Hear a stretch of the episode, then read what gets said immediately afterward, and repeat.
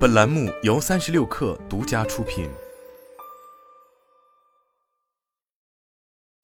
本文来自界面新闻。四月二十二日，六个核桃母公司养元饮品发布二零二二年年报。过去一年，养元饮品实现营业收入约五十九点二三亿元，同比下滑百分之十四点二四。归属于上市公司股东的净利润约十四点七四亿元，同比下滑百分之三十点一六。对于营收、净利润双双下滑的原因，养元饮品在财报中称，二零二二年公司人员流动受阻，消费者减少，甚至取消了聚餐和走亲访友，导致公司产品市场需求下降，进一步导致销售收入下降。养元饮品旗下最为知名的品牌为六个核桃。公开资料显示。养元饮品的前身为养元保健饮品，成立于一九九七年，最初为老白干集团全资控股的子公司。二零零五年被老白干集团以濒临破产为由剥离出去，被以姚奎章为首的五十八名员工集体凑钱接盘，并以六个核桃为新品牌进入植物蛋白饮品领域。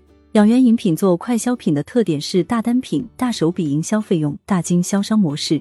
尤其是在营销方面，通过洗脑式的广告语、综艺节目冠名等方式，让产品迅速跻身一线传统饮料行列。二零零九年，六个核桃打出了自己的广告语：“经常用脑，多喝六个核桃”，并邀请陈鲁豫作为品牌代言人，更是在央视新闻联播后三十秒播出广告。在电视广告尚未示威的十三年前，六个核桃很难不引起观众的注意，也顺利打入礼品市场。时至今日。六个核桃仍然延续这套营销打法，例如二零二二年，六个核桃还冠名了少年脑力竞技秀综艺《六个核桃超脑少年团》。这种高开高打的模式，让养元饮品业绩迅速高涨，在二零一二年销量突破了六十亿，二零一五年营收达到巅峰值的九十一亿后，并最终在二零一八年二月登陆资本市场。与之相比的是。信任路最大的上市公司承德露露在二零一八年的营业额仅有二十一亿元，是养元饮品的四分之一。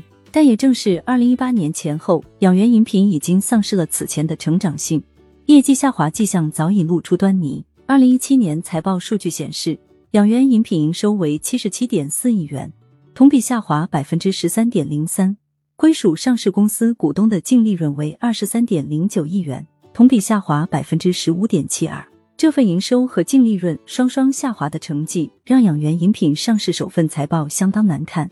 自二零一四年至二零一七年，养元饮品的营收分别为八十二点六二亿元、九十一点一七亿元、八十九亿元、七十七点四亿元，同比分别增长百分之十一点一七、百分之十点三五、负百分之二点三八、负百分之十三点零三，业绩增速已经明显放缓。此后，二零一九年、二零二零年、二零二二年。养元饮品开启营收规模、净利润双降的模式，至二零二二年滑落至最低水平。二零二二年五十九亿元的营收规模，与二零一五年的九十一亿元相比，已经下滑。十四亿元的净利润是二零一八年二十八亿水平的一半，也是自二零一三年以来十年最低水平。拓宽业务、增加品类，成了养元饮品希望重回巅峰的措施。主流植物蛋白饮料产品根据其使用主要原料的不同，可分为核桃露饮料、杏仁露饮料、花生露饮料、椰子汁饮料、豆奶饮料等品种。在二零一八年，养元饮品推出的枸杞饮料名为养元红，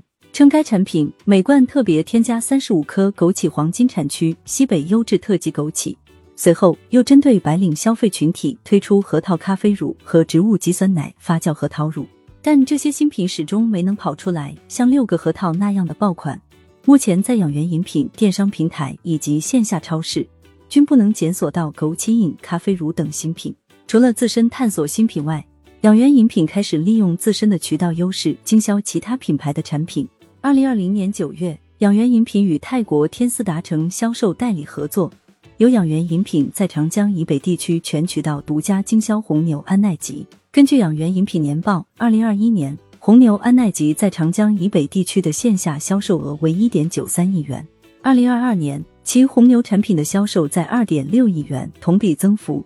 体量与中国红牛两百一十五亿元的规模相比还很小。对于养元饮品五十九亿元的规模的销售贡献，仅占比百分之五。界面新闻获得的一份研报显示，与露露餐饮属性不同，六个核桃产品百分之七十都具有礼品属性。因疫情带来的节日走亲访友变少，对养元饮品的销量具有不可逆转的影响。而在疫情结束后，消费者对于牛奶产品的需求量在增大，这一品类的礼品属性也进一步增强，一定程度上侵蚀了六个核桃的市场份额。眼下，养元饮品在非礼品属性的餐饮零售渠道急需推出能打的产品。养元饮品在二零二一年推出了高端核桃乳六个核桃两千四百三十和养元植物奶，但界面新闻向一名六个核桃北方经销商了解到。二四三零的产品给到经销商的利润高于传统单品，包装也更精美，但该产品的销量反馈并不好。而植物奶则要和伊利直选这样的成熟产品竞争，